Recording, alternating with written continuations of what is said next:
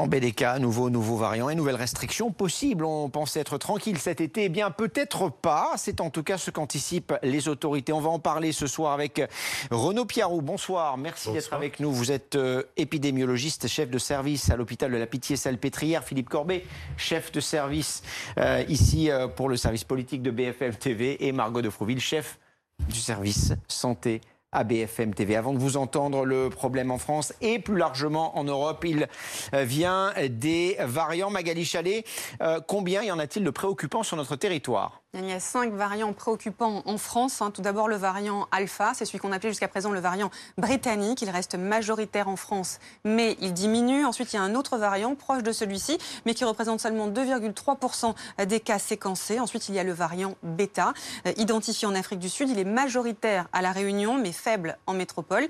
Et puis le variant gamma, donc celui-là, c'est le brésilien. Hein. Il est largement majoritaire en Guyane, mais il se maintient à un niveau très faible ailleurs en France. Et puis, il y a le variant euh, Delta. Hein. c'est le variant indien dont on parle beaucoup, en augmentation importante avec une forte hétérogénéité euh, géographique. Il progresse très rapidement. Le 5 juillet, il représentait 40% des tests positifs criblés en France. Espérons que ça s'arrête là parce qu'il n'y a que 24 lettres dans l'alphabet grec. Euh, la présence des variants dans le monde, Magali? Le variant Delta poursuit sa progression rapide dans le monde. Il touche désormais une centaine de pays et il est à l'origine d'une augmentation des cas et des hospitalisations. C'est le cas notamment au Royaume-Uni, au Portugal, en Russie et en Indonésie. Ce variant Delta est en train de remplacer les autres variants. Il est plus transmissible que les virus historiques, hein, deux fois plus, et 40 à 60 plus transmissible que le variant Alpha. Des données préliminaires britanniques et de Singapour suggèrent aussi une augmentation du risque d'hospitalisation, environ deux fois plus, et de forme sévère. Que sait-on de l'efficacité des vaccins contre les variants? Eh bien, selon le ministère de la Santé, en cas de schéma vaccinal complet, l'efficacité du vaccin Pfizer est supérieure à 90% euh, sur des formes graves et de 65 à 90% euh, sur toutes les formes. Merci Magali pour ces précisions. Malgré les vaccins, l'épidémie semble commencer à repartir en France. C'est en tout cas ce que montrent les derniers chiffres, Margot. On voit une augmentation des cas sur la dernière semaine euh, d'un peu plus de 30%. On est en moyenne à, 2300 cas détectés euh, chaque jour. L'incidence aussi progresse pour euh, le septième jour consécutif dans les mêmes environ plus 29% sur la semaine. Et ce qui est intéressant de noter, c'est que cette incidence, elle progresse surtout chez les jeunes, chez les moins de 30 ans, où l'incidence, par exemple, chez les 20-29 ans, a augmenté de 44% euh, sur euh, la dernière semaine. donc vigilance sur le nombre de cas. En revanche, il faut préciser qu'à l'hôpital, la décrue poursuit. On est à environ 110 nouvelles entrées à l'hôpital par jour, moins de 25 en réanimation. Donc c'est des niveaux extrêmement bas. on, on, va peut-être d'ailleurs passer sous le seuil des 1000 patients Covid en soins critiques, ce qui serait une première depuis l'an dernier. Renaud Pierrot, cette reprise apparente de l'épidémie en France, vous l'expliquez comment? C'est une reprise liée au, variant Delta. Donc elle n'est pas apparente. Hein, elle, est, réelle. Elle est réelle. Elle débute en tout cas. C'est pour ça que je vous dis apparente. Oui, effectivement, les chiffres euh, sont clairs. En fait, euh, on est passé à un minimum il y a huit jours et puis on est en train de, remonter. Donc on a du mal à, se faire une idée du rythme de la remontée parce que c'est très tôt. Mais euh, c'est clair, ça augmente et c'est très clairement dû au variant euh, Delta. Vous dites on a du mal à se faire une idée du rythme de la remontée. Si l'on venait à comparer ce qui s'est passé ces dernières semaines euh, en Grande-Bretagne et en Angleterre tout particulièrement, et ce qui est en train de se passer en France, euh, combien de temps faudra-t-il avant l'arrivée de ce qu'on nous on appelle en France la quatrième vague? On peut pas, on peut pas tout à fait raisonner comme ça parce que vous avez l'Angleterre qui a une augmentation, bon, qui a multiplié par 10, mais sur une période assez longue, le nombre de cas avec une augmentation très modérée du nombre de décès. On est à moins de 20 décès par, euh, par jour. L'Angleterre, euh, il y a, enfin la Grande-Bretagne, il y a, au mois de janvier, c'était 1200, c'est 60 fois plus. Donc euh, il y a une augmentation en Grande-Bretagne, une augmentation plus inquiétante, plus sévère en Espagne au point de vue rythme. Et puis vous avez l'Allemagne qui est, a l'air de maintenir le, le, niveau. Donc, selon les pays, l'arrivée du variant n'a pas le, même impact et euh, finalement un changement de multiplié par 1,3, 30% de plus par semaine ou 50% de plus par semaine, ça fait des différences assez importante derrière. Et là, on ne sait pas trop encore euh, à quel niveau on se trouve. Et ce que nous disait Magali tout à l'heure, c'est que les vaccins sont efficaces contre ces variants, donc se faire vacciner est utile. Olivier Véran. surtout. Exactement. Olivier Véran a communiqué via les réseaux sociaux pour dire que la vaccination repartait en France. Euh, que dit-il précisément et est-ce qu'on peut se fier à ces chiffres? Alors oui, il s'agit de, des prises de rendez-vous pour une première dose enregistrées hier par la plateforme Doctolib, plus 40% hier par rapport au lundi euh, précédent. Euh, ce qui est une bonne nouvelle parce que le rythme de primo-injection s'était considérablement euh, ralenti. On parle de 160 primo-injections par jour contre plus de 400 000 il y a un mois et demi. Là, ça semble se stabiliser. Ça devrait repartir à la hausse si les personnes vont bien à leur rendez-vous qu'elles viennent de prendre. Ça, c'est pour le point positif. Euh, il y a un point de vigilance, c'est qu'on sait qu'il y a encore 4 600 000 personnes euh, de plus de 55 ans euh, qui ne sont pas vaccinées en France. Donc il reste un noyau à aller chercher et c'est vraiment le plus difficile pour les autorités. Une information de nos amis de bfmtv.com. Paris est désormais le seul département métropolitain au-dessus du seuil d'alerte de 50. Paris où se trouve Justine Fontaine ce soir dans un centre de, de vaccination. Est-ce que les Parisiens vont toujours se faire vacciner? Et si c'est le cas, Justine, pour quelles raisons alors oui, hein, les Parisiens viennent toujours se faire vacciner. On vient de le constater euh, avec Caroline Bertolino dans ce centre du 15e arrondissement en fin de journée. Euh, cela ne désemplit pas. La grande majorité, ce sont des deuxièmes injections. Mais effectivement, dans ce centre, euh, les médecins constatent qu'il y a plus de rendez-vous pour des premières injections. C'est le cas de Cécile qui vient de se faire vacciner. Pourquoi vous faire vacciner seulement maintenant votre première injection? Alors tout d'abord, c'était pour un peu attendre, voir comment ça allait se passer en France, comment en fait on allait un peu gérer euh, cette démarche de vaccination, euh, voir également laisser un peu le temps aux gens d'y aller en premier, de voir euh, du coup comment faire cet été en fonction de mes projets de vacances également. Et donc là, je vois que ça fonctionne, qu'il y a moins de monde, donc je me suis, je me suis lancée. J'ai pris mon temps, tout simplement. Pour vos vacances de cet été, vous avez dit il faut que je sois vaccinée. Je pense que c'est mieux. Je préfère éviter d'être bloqué. On ne sait jamais ce qui peut se passer. Et donc, en prévision de ne pas être bloqué pour des festivals, par exemple, euh, aller au restaurant, etc., prendre l'avion. Donc, euh, j'ai pris mes responsabilités. Pour le bien commun aussi, beaucoup également. Et on va essayer de rassurer tout le monde comme ça. Est-ce que vous étiez sceptique et euh, de voir le recul, les personnes vaccinées autour de vous, ça vous a convaincu? Oui, quand même. J'ai quand même échangé avec des personnes de mon âge surtout qui sont vaccinées et je me suis lancée également. Merci beaucoup. Et c'est effectivement hein, ce que nous disent euh, toutes les personnes qui viennent pour recevoir leur première injection, c'est qu'effectivement, avec l'arrivée des vacances d'été, eh bien, ça a convaincu euh, les plus euh, sceptiques. Et puis, il y a ceux aussi qui ont eu le Covid hein, il y a quelques mois et qui ne pouvaient pas se faire vacciner plus tôt. Et enfin, il y a ceux qui tout simplement n'arrivaient pas à avoir de rendez-vous avant et qui là constatent qu'il y a beaucoup de créneaux disponibles et donc qui en profitent. Et donc, je vous rappelle ce chiffre actuellement 51,5% des Français ont donc déjà reçu une première dose de vaccin.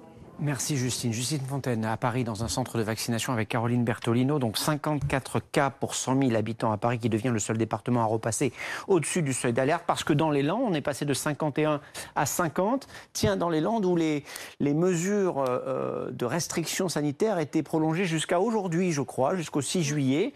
Euh, ça veut dire que dans les Landes, corrigez-moi si je me trompe, ils ont réussi finalement à inverser la tendance? Ils ont réussi à finalement équilibrer l'effet du variant Delta par des mesures supplémentaires à un niveau de vaccination qui est pas, pour l'instant, qui n'est pas supérieur dans les Landes que le reste de la France.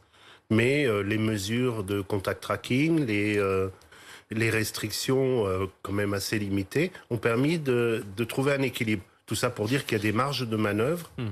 Et que, au, moins dans des départements qui sont pas trop urbanisés, parce que hmm. Paris c'est plus compliqué quand même, euh, Parce qu'il y a plus de monde, une densité plus importante, plus de mouvements aussi de population. On a un virus qui est plus contagieux, qui euh, probablement se transmet donc plus facilement dans des espaces euh, un peu intérieurs mais aérés par exemple. Donc le, si on a une densité de population extrêmement importante, des transports en commun, des, des, circonstances comme ça, la, la, transmission est quand même plus facile que quand on est dans une petite ville ou en zone rurale. Euh, ce qui est certain, c'est que l'exécutif est très attentif à l'évolution des courbes ces derniers jours, ces dernières heures.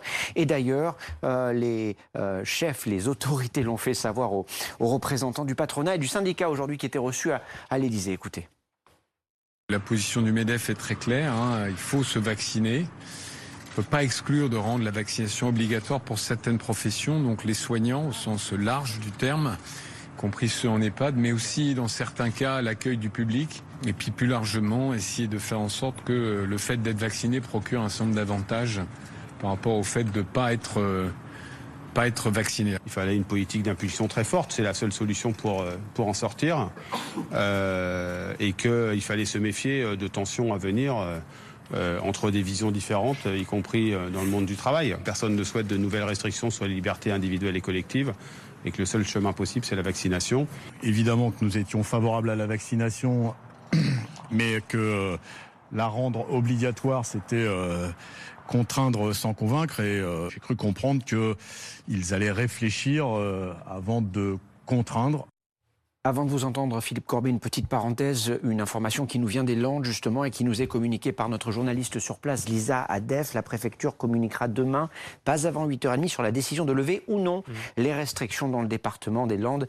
Euh, voilà, ce sera donc annoncé demain. On vous tiendra au courant. Si vous êtes sur place, ça peut évidemment vous intéresser. Si vous comptez y aller, ça peut aussi vous intéresser. On a l'impression qu'il y a un changement de ton euh, à la tête de l'exécutif sur l'évolution de cette épidémie en France. Oui, ça, en quelques jours, ça s'est pas fait du, du jour au lendemain, mais on a bien senti déjà la semaine dernière, en, début de semaine dernière, milieu de semaine dernière, une gravité nouvelle. la déclaration d'Olivier Véran dimanche soir à Solidays dans un cadre festif qui devait symboliser justement le retour euh, à la, vie, les festivals. Le ton que utilisait Olivier Véran était assez euh, frappant. Euh, ce matin, un proche du chef de l'État parlait à Mathieu Coache du service politique de BFM TV avec vraiment une grande inquiétude et parlait même d'une hypothèse assez rapide d'une situation où nous serions à 15-20 000 cas par jour en France. C'est-à-dire un niveau très élevé par rapport à là où nous sommes aujourd'hui.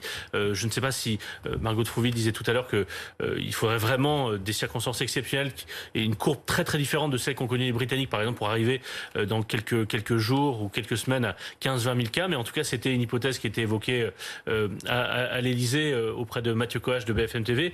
Et, même demain matin, il y a un conseil de défense sanitaire avant Conseil des ministres. Alors on avait pris l'habitude pendant l'hiver, qui est toutes les semaines un conseil de défense sanitaire. Mais ces dernières semaines, il n'y en avait pas forcément systématiquement et ils n'étaient pas forcément décisifs. Là, demain, il y a peut-être des décisions qui devront être prises. Par exemple, faut-il ou pas restreindre les, euh, les passages à la frontière, en tout cas euh, mettre en place des contrôles supplémentaires pour les passages à la frontière depuis le pays euh, où le variant Delta est très présent, notamment le Portugal.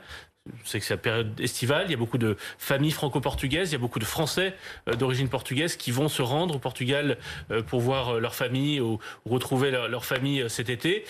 Est-ce qu'il va falloir mettre en place un système de, quarantaine? Tout ça, ce sont des questions difficiles qui seront évoquées dans, le, le, Conseil de défense sanitaire. Puis l'autre moment, l'autre décision à prendre, c'est d'acter ce qui est déjà plus ou moins, on a compris que ça serait, c'est la tendance vers laquelle on allait, la vaccination obligatoire des soignants. Est-ce qu'il faut se limiter aux soignants, aller aussi par exemple sur les pompiers? Est-ce qu'il faut aller sur certaines autres professions médicales? Ils seront reçus demain, par exemple, au ministère de la Santé par Olivier Véran à 17h. Alors ça, justement, je voudrais en parler avec vous sur la vaccination obligatoire des soignants, juste, des soignants, juste avant ce que, euh, ce que l'Élysée laisse entendre à, Mathieu Coache, cette crainte d'un 15 à 20 000 euh, cas, nouveaux cas, par, jour d'ici quelques jours quelques semaines. C'est un chiffre qui vous semble, vous qui êtes euh, épidémiologiste, euh, cohérent avec euh, l'évolution de, l'épidémie aujourd'hui en France? Oui, oui, ça, va augmenter. Il n'y a pas de raison que ça se mette en plateau maintenant que ça a pris le, pli d'une augmentation.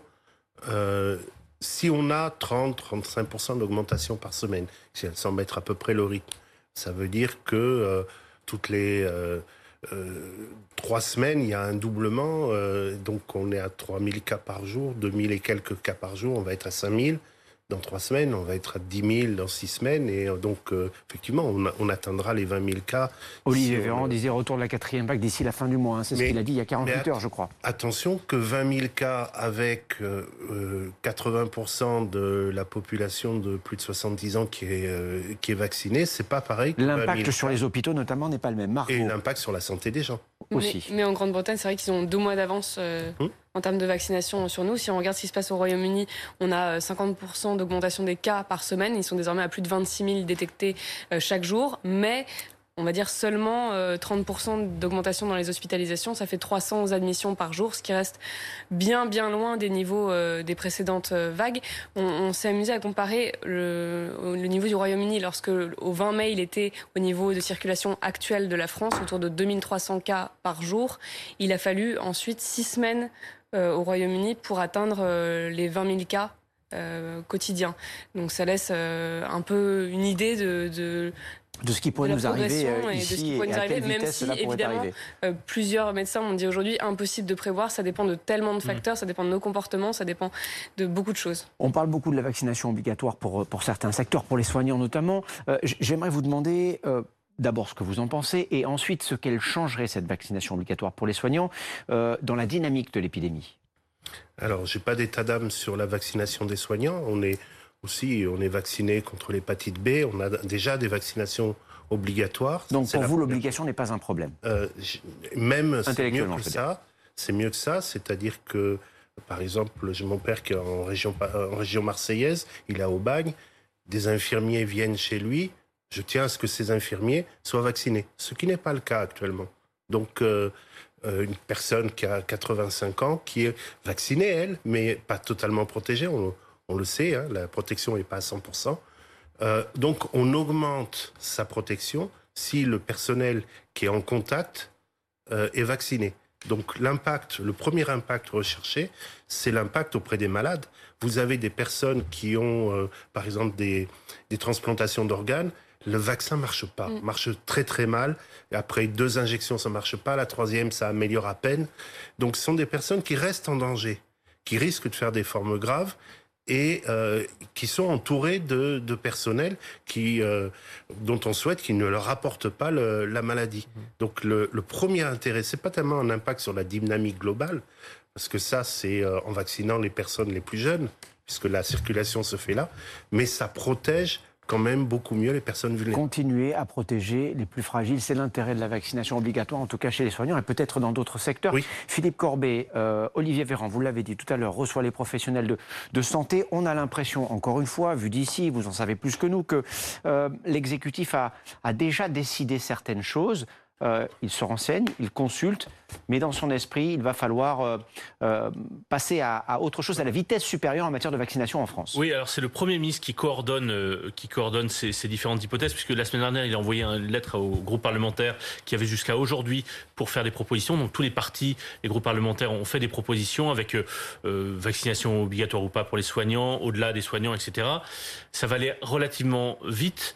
Euh, s'il y a des décisions à prendre pour des raisons aussi de calendrier, c'est-à-dire que il devrait y avoir une, une, loi présentée au Conseil des ministres mardi prochain pour qu'elle puisse être adoptée avant la fin du mois de juillet. Il y, a, il y a aussi plein de questions, que, questions philosophiques, des questions politiques, des questions juridiques. Par exemple, je parlais hier avec un, un proche du chef de l'État qui me disait, supposons par exemple qu'on décide d'élargir la vaccination obligatoire à d'autres professions. Par exemple, comme l'ont suggéré Route Bézieux et, Berger de la CFDT et du MEDEF, à tous les, tous les salariés en contact avec le public.